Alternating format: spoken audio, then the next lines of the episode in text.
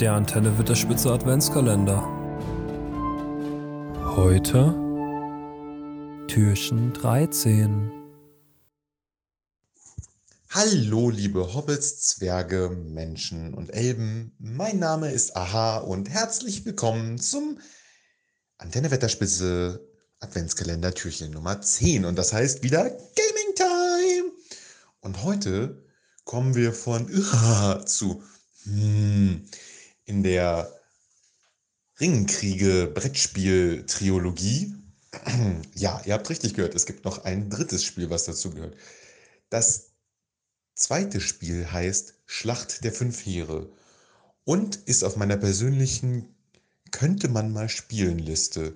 Das heißt nicht, dass ich den Wunsch verspüre, es unbedingt zu spielen, aber wenn ich gefragt werde, würde ich nicht ablehnen. Denn dieses Spiel simuliert im Gegensatz zum Ringkrieg selber eben nur die Schlacht der fünf Heere am Ende vom Hobbit.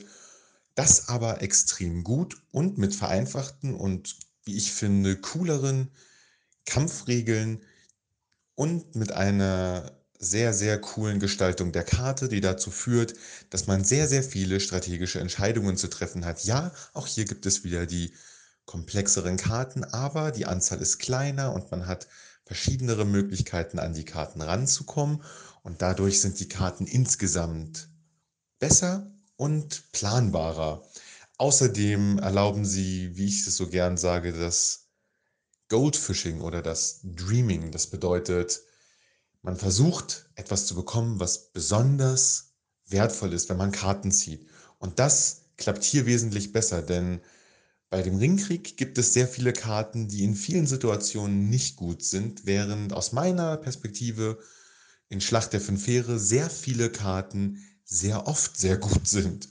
Gerade auf Seiten der Bösen hat man unglaublich viele Möglichkeiten, auf einmal sehr, sehr viele Go Goblins aufs Feld zu bringen, sehr, sehr viele Monster und auf Seiten der Guten hat man eben die ganzen Helden und die ganzen krassen Spezialfähigkeiten, die man mal ziehen kann. Und Elben sind krass, aber wenige. Goblins sind nicht krass, aber viele.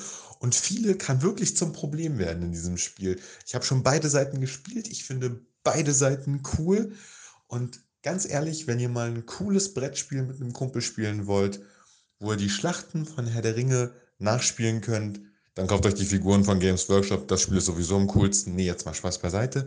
Wenn ihr also keine hunderte von Euro und mehrere Stunden, mehrere hunderte Stunden fürs Bemalen und Basteln der Figuren ausgeben wollt, dann würde ich euch dieses Spiel echt ans Herzen legen. Man kann coole Schlachten spielen.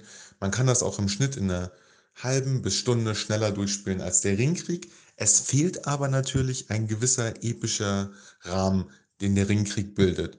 Solltet ihr euch also selber überlegen, meine Empfehlung wäre auf jeden Fall, das zu kaufen und das, was dann im nächsten Türchen kommt und die Trilogie beendet. Bis dahin, viel Spaß beim Spielen und immer schön den Podcast abonnieren.